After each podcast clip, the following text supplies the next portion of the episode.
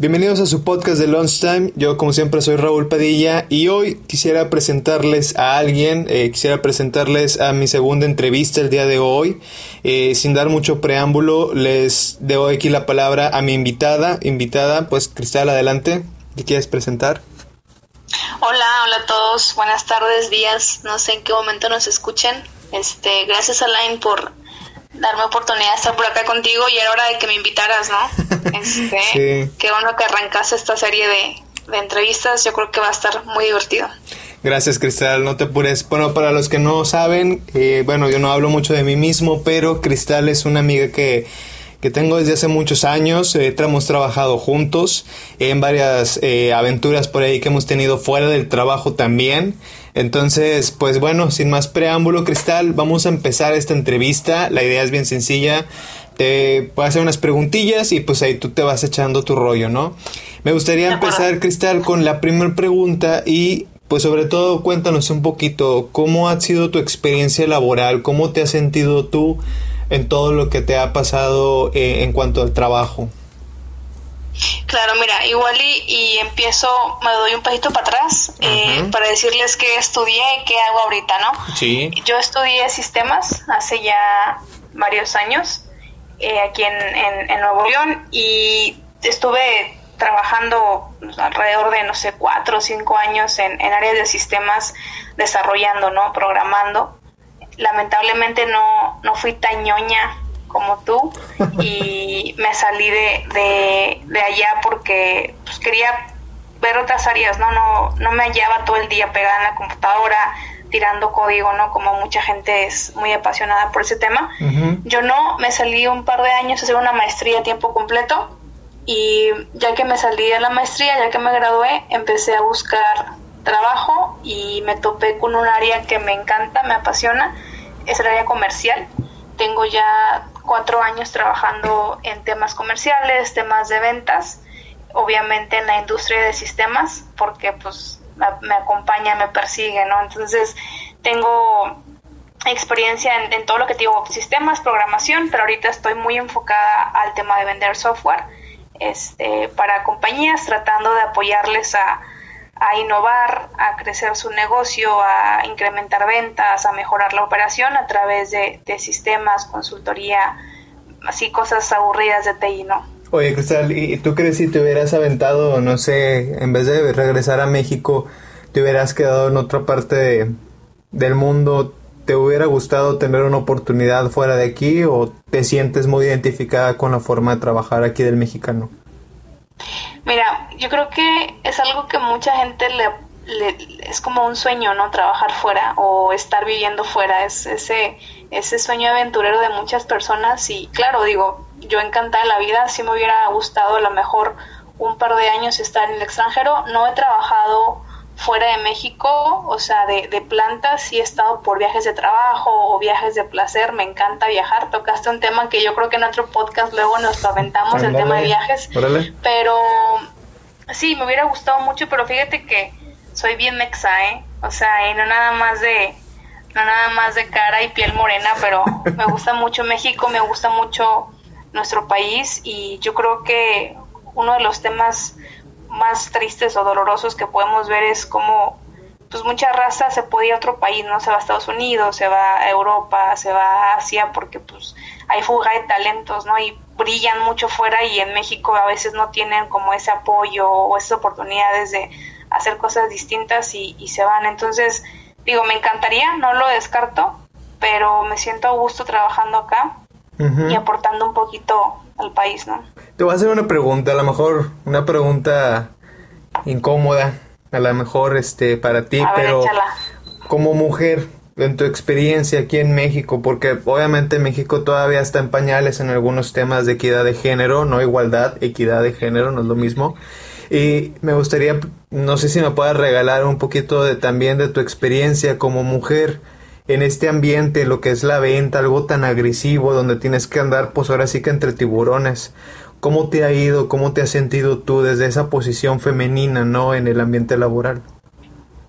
Sí, me acabas de preguntar algo que, que es algo que todavía lucho con ello todos los días, lo, voy a dividir en, dos partes mi respuesta. La primera, el tema de, de, las mujeres trabajando en México y en cualquier lado, ¿no? Y, después ya de, del rol de ventas. Fíjate que coincido contigo, o sea, es un tema que seguimos luchando, se sigue trabajando para, para que existan, digamos, esa equidad que mencionas entre hombres y mujeres, pero queda mucho, mucho camino por recorrer, ¿no? La verdad es que es, es difícil, pero sabes que creo que debemos dejarnos como de un lado de las excusas, ¿no? Porque pues sí es difícil, pero pues también podemos ver gente como Mayra González en, en Nissan, ¿no? Con un puesto de dirección de ventas globales y en una empresa japonesa, ¿no? Entonces, eh, tenemos el tema de Blanca Treviño, que es, que es este fundadora y CEO de una compañía este, de acá de, de México Oye, me vas a matar porque dijo una marca, ¿verdad? No, no, dale, dale, Ya, ya, te lo borras y lo editas. O sea, yo creo que todo es posible, ¿no? O sea, como mujeres creo que tenemos mucho que aportar, pero también aprender que el tema de el tema de ponernos la excusa de que no, pues es que soy mujer, me van a hacer a un lado, o soy mujer, no voy a poder crecer, soy mujer, voy a tener hijos y, y se me va a complicar, ¿no? O sea, pues sí, hay muchos obstáculos, pero digo, tampoco para ustedes es fácil, ¿no? O sea, la verdad es que el tema del crecimiento laboral, las oportunidades, yo creo que dependen mucho de, de uno mismo, ¿no? Y pues sí, o sea, va a ser difícil. Como mujeres se sigue haciendo mucho en México. Hay muchas áreas de oportunidad, creo yo, pero pues también mucho que hacer nosotras mismas, ¿no? Entonces yo creo que quitarnos esa esa etiqueta a veces también como que un poquito de víctimas puede ayudar mucho a, ganarnos el lugar y a demostrar por qué queremos estar ahí, ¿no? Eh, ha sido difícil para mí porque fíjate que en ventas hay dos cosas. Una, estoy, tengo cara todavía como que de niña, ¿no? Entonces, y, y dos, nunca me ha encantado así como que el tema de la super maquillada, ¿no? Tú me conoces, soy como más así al natural y cosas de esas, ¿no? Entonces, Mm, el tema de ventas es mucho de presentación, ¿sabes? O sea, es mucho de cómo te ves, cómo te ven, la apariencia que das, este, el posicionamiento que tú, tú puedas tener con, con los clientes. Este, entonces, me he topado mucho con ese reto de, de oye, este, una, pues imagínate que voy y trato de hablar con el, C, con el CIO de una compañía que tiene más de 50 años este, y me ve a mí toda chavita y me dice, pues tú qué no, o sea, tú qué sabes, o, o incluso que a veces, pues igual y te pueden hacer más caso por, porque pues eres mujer y le llama la atención algo que por lo que le puedes decir, o sea, sí es complicado, ha sido, ha sido una carrera muy difícil los últimos dos años que he estado en la parte de ventas, este, incluso internamente en la compañía, ¿no? Te voy a contar algo que, que estuvo muy chistoso que me pasó cuando recién empecé a, a trabajar, este, uno de mis jefes que tuve por ahí eh, en el pasado, en una sesión que tuve con él, me, me, me mandó llamar y, y, pues yo andaba así como pues muy cristal, ¿no? Así como llegué y, y yo en jeans y así como en, blusa presentable, pero pues normal, ¿no? Así no, no traía mi crepé gigantesco ni nada, ni, ni iba en tacones, no iba en, en, zapato de, de piso y me ve así, se me queda viendo y me dice, oye, este, cuando vayas con los clientes, pues sí, pues vas peinada, ¿no? así como me, la vendo así como vas peinada, ¿no? Y me reí y yo, ah, sí, claro, le dije ahorita no tengo citas con clientes, ando cómoda en la oficina y pues, sí, pero me empezó a decir, ah, sí, porque pues hay que cuidar mucho cómo vas con el cliente, que estés, que estés maquillada, que estés, que estés peinada, que estés entaconada, prácticamente imagínate que alguien te empieza a decir eso y uno como mujer es de que, híjole, o sea, así en el orgullo de o sea, ¿por qué me está diciendo eso? ¿Y por qué valora más eso de lo, por qué valora más esa parte de lo que yo puedo saber, ¿no? Entonces, como que me pegó mucho ese día y fue como me enojé, así como, ¿qué le pasa? O sea, ¿por qué me hice eso? Y así como yo en mi postura de mujer, ¿no? Este, pero bueno, digo, fue una experiencia que, que al día de hoy me, me acuerdo y me río, pero fíjate que, él pues, tiene un punto, ¿no? O sea, y, y digo, tampoco es como que como que apoye al 100% su, su, su opinión, o sea, digo, yo soy más como, como más rebelde, ¿no? Como más hippie y quiero hacer diferencia con lo que sé, pero al final del día, pues digo, es un trabajo, hay que ir presentables, los clientes buscan, pues, digamos, esa es lo que te decía, ¿no? O sea, esa presencia, eh, esa apariencia que tú puedes tener, que si está bien o que si está mal, pues bueno, obviamente uno tiene que poner de su parte, ¿no? Es lo que te digo, o sea, yo me puse en aquel momento la etiqueta de víctima y es como, ¿qué le pasa a este señor? Porque me está diciendo esto, ¿no? Pero, pues, ¿para qué ponerte esa etiqueta? O sea, y, para qué tirarme al piso y llorar, ¿no? O sea, digo, bueno, está bien, o sea, sí, puedo poner esa parte, este, y, y además, o sea, aportar a la compañía todo lo que yo sé en conocimiento, ¿Y por qué me ofende? O sea, no me debe defender. Obviamente el aspecto físico, pues siempre importa, ¿no? O sea, digo, aquí en China, en Alemania, en, donde sea, siempre importa.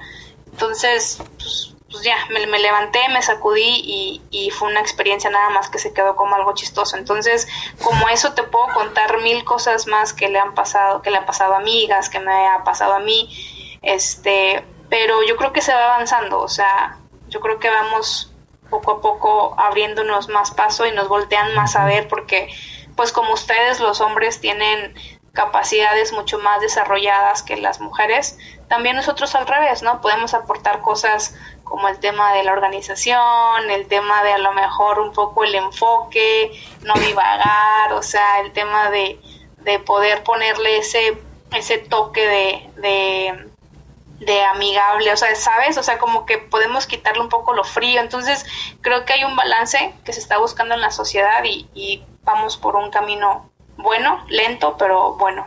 Es complejo, Cristal, eh, pero bueno, qué bueno que toques el tema y nos, nos regalas ese, esa experiencia porque justamente la llamada acaba de entrar. este, no, ahorita le censuramos tantito. Eh, no, pero es algo cierto, o sea, algo que estoy de acuerdo contigo, tanto hombres como mujeres tenemos distintas cualidades.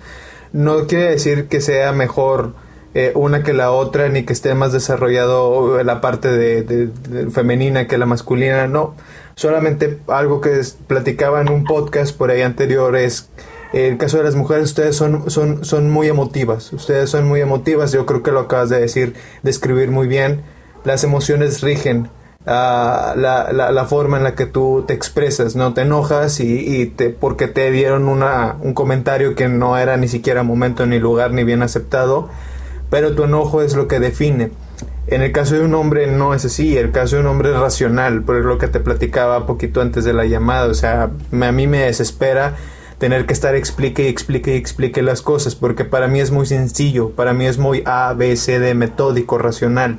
Entonces esa es la diferencia entre entre una parte, ¿no? O sea, como, como al mismo tiempo, más allá de buscar como que, bueno, darle más posición a la mujer y a lo mejor bajar a, al hombre o algo así, no, yo creo que buscar ese equilibrio, buscar esa manera de que ambas personas al final del día están desempeñando un trabajo, no están haciendo otra cosa.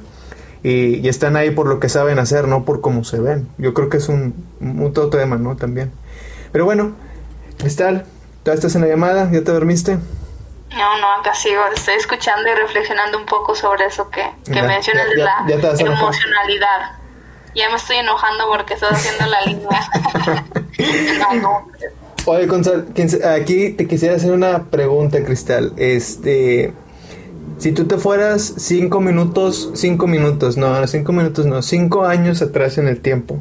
Si te fueras, a no sé, en el 2015, ¿dónde estabas en el 2015?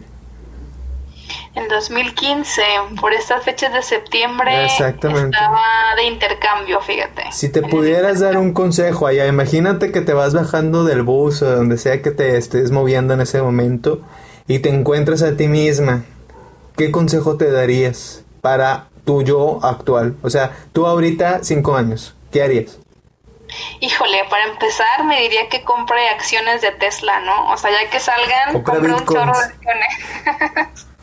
No, mira, fíjate, eh, imagínate que todos tuviéramos esa oportunidad, ¿no? O sea, es algo como muy soñador, pero, o sea, digo, ya lo que no hiciste, no hiciste, ¿no? Pero yo creo que algo que me diría, eh, sin duda alguna, sería aviéntate, no tengas miedo. O sea, últimamente te digo, estoy muy hippie, sorry por mi, por mi plática hippie, pero yo creo que ese tema de regirnos mucho por lo que hablábamos ahorita tú y yo, ¿no? De, del tema de que siempre es lo mismo, o sea, de, de, tratar de seguir las reglas que te pone la sociedad, ¿no? El tema de, ah, consigue un trabajo, trabaja 40 años de tu vida, después ya empieza a vivir cuando estás ya grande y no tienes como muchas esperanzas, o sea, ten hijos, cásate, ten una casa, o sea, como se meten tanto en nuestra cabeza porque crecemos desde que, desde que somos niños, crecemos con, con, con, esa instrucción, ¿no? Nuestros papás y nuestros abuelos. Y digo, tampoco es culpa de ellos, ellos también fueron educados de esa manera, ¿no? O sea, es un tema que se va pasando generación tras generación. Son arquetipos.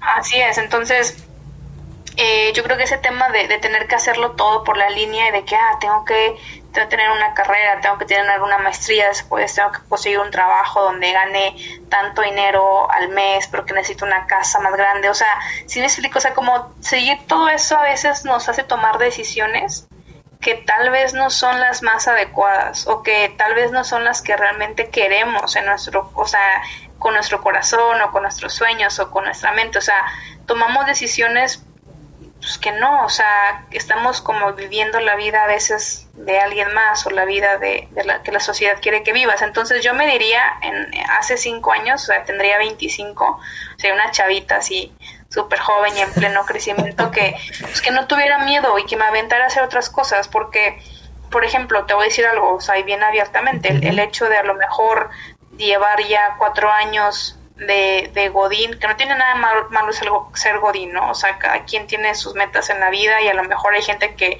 quiere ser Godín y hay gente que, que quiere emprender y para todos hay, ¿no? Y cada quien sus decisiones, pero por ejemplo en mí, o sea, Cristal Leos, yo creo que el tema de, de los últimos cuatro años es a lo mejor por miedo, ¿no? El miedo al fracaso, el miedo a aventarme, el miedo a, pues, a poner un puesto de lotes afuera y vender elotes con queso, crema y tener mi tiempo y a lo mejor tener otro negocio, no lo he hecho porque pues está él, ¿qué tal si fracaso? O, el que van a decir, o sea, tipo estudié una maestría, ¿sabes? O sea, ¿por qué estoy haciendo esto? ¿Por qué estoy tratando de innovar? Entonces, pero son cosas que se van clavando en tu cabeza que ya con el paso de los años hubiera estado mucho mejor que fuera desde antes, las va haciendo más claras, ¿no? Y como se va aclarando el panorama y dices, oye, pues no es onda, o sea, realmente sigue tu sueño. O sea, ahorita que me decías lo que traes de planes, qué chido, o sea, qué padre, qué padre que quieres hacer cosas distintas, porque realmente, ¿cuánto te gusta que vivamos una vida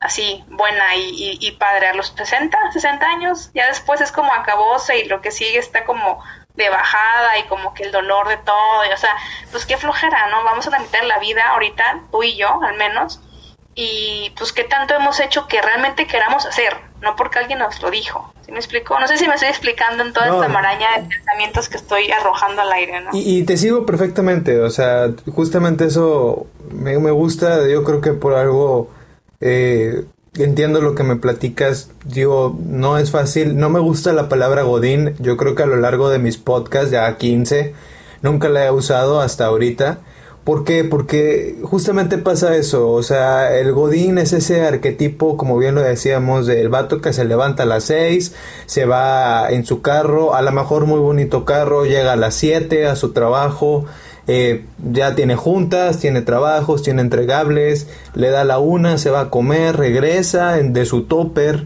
y, es la misma cosa, el día de mañana puedes voltear a ver tú a tu jefe, yo puedo voltear a ver al mío y hacer lo mismo, pero su topper no es como el tuyo y el mío, Cristal. El topper de nosotros es de, es de plástico, a lo mejor él, porque ya es el jefe, pues su, su topper es de oro, pero es lo mismo, o sea, exactamente la misma función. Él llega, come, se va, llega a su casa y mañana es exactamente igual. Igual, igual, y siempre vives una copia hasta que ya estás muy viejo y te das cuenta que ya pasaste, bueno, 4, 10, 15, 20 años, ¿no? Un saludo a Rubén, que ya tiene 17 en lo mismo, y, y te das cuenta, ¿no? De, de, de, que, bueno, qué chingados hice, ¿no? Con mi vida, dónde dejé esos sueños de, de, de hacer algo, de aventarme, de decirlo, y como dices tú, es el miedo de no querer hacerlo, pero pues entonces vamos a regresarnos, Cristal, a cinco años atrás y regálate este comentario a ti misma ahorita para que a lo mejor en el 2025 te estés acordando diciendo, ah, yo grabé un podcast hace mucho con Elaine y, y ahora me acuerdo y justamente me aventé y logré hacer esto porque me escuché en esa grabación y todos los días me la puse para quitarme el maldito miedo de no hacer las cosas. Entonces, Cristal, pues es un mejor, muy buen consejo, muy buen consejo, aviéntate, es la palabra. Es que piénsalo, o sea, dime una cosa y yo, te voy a voltear ahora la entrevista para ti, pero, o sea, es que ahorita que estabas hablando estaba pensando en eso, o sea, cuántas cosas no vienen a tu cabeza o de la gente que nos está escuchando que hubieran hecho si no tuvieran como ese miedo al que dirán o ese miedo voy a fracasar o ese miedo de voy a perder, no sé, la lana que me cae mes tras mes o, o a lo mejor el tema de, oye, pues una mejor posición interna porque no levanté la mano, o a lo mejor, o sea, ¿qué tanto, o sea, qué tantas decisiones has dejado pasar o cosas que quisieras hacer por, por ese por esa espinita que tenemos todos adentro, ¿no? Fíjate que en mi caso, la verdad no me da miedo decirlo, pero ninguna. Ninguna, o sea, cosa que, que quiero hacer me lo propongo y lo hago. Eh, me valía, la verdad, hace cinco años yo tenía 25, tú me conociste ahí en ese lugar donde trabajamos los dos al mismo tiempo, a los 25, y era una mar de, de, ideas, o sea, estaba buscando ya cómo hacer team leader y cómo hacerme aquí, cómo moverme y quejándome de esto y del otro, ¿no? Y cinco años después, pues cerré como project manager en una empresa grande a siete países la implementación lo logré, o sea, realmente no me he quedado nunca con la espina, a lo mejor sí dejarme el cabello más largo, hacerme un tatuaje, esas cosas sí más, eh, o sea, no tanto laboral, pero ni banales. sí, un poco más banales, pero en la cuestión del trabajo, eh, todo lo he hecho, y me ha gustado bastante cometer todos los errores que he cometido, fracaso tras fracaso, no me da miedo equivocarme. En mi caso, a mí me encanta cometer errores porque descubro cómo no hacerlo. Y eh, lo haces, ¿no, Cristal? Simplemente es hazlo. Nadie te está criticando. Y el que te critica, pues bien me lo dijeron hace unos días. O sea, con el dedo que te apuntan, pero hay tres apuntándose a ellos. Entonces, eh, no tienes por qué preocuparte. Creo que esa sería mi respuesta a tu pregunta. Muy bien, pues me da gusto escuchar que has hecho de todo en la vida. Y sí te creo, ¿eh? Estás medio loco, entonces. Machín. Pues bueno, muchas gracias, Cristal. Honestamente, eh, una, una forma muy bonita de, platicar. O a, los que nos escuchan, teníamos aproximadamente. ¿Cuántos años de no hablarnos, Cristal? Yo creo que unos tres, ¿no? Más o menos. Unos tres, años. años de no hablarnos desde que estábamos trabajando juntos. Y pues bueno, la vida da muchas vueltas. Ahora aquí estamos, Cristal, una vez más. Gracias por venir y gracias por regalarnos tu tiempo. Yo sé lo que cuesta para ti, yo sé el reto que es tener unos cinco minutos a veces de tu día y luego pues regalarnos para cosas que dices como. Pero muchas gracias, Cristal, en verdad. Este, yo nada más, no sé, o sea, nos despedimos. Claro que sí, Cristal. Pues ahí están unos perros ladrando de mis vecinos. Cristal. No son míos, ¿eh? Solo para que quede claro. No, no, no. Este, ya los varios podcasts a veces están hable y hable conmigo los malditos. Este, pero pues bueno, muchas gracias Cristal, gracias por tu tiempo, gracias a todos los que nos escuchan. Como siempre decimos aquí, establece un plan y dale para adelante, como dice Cristal. Cuídense mucho y muchas gracias a todos. Gracias Cristal. Gracias. Bye.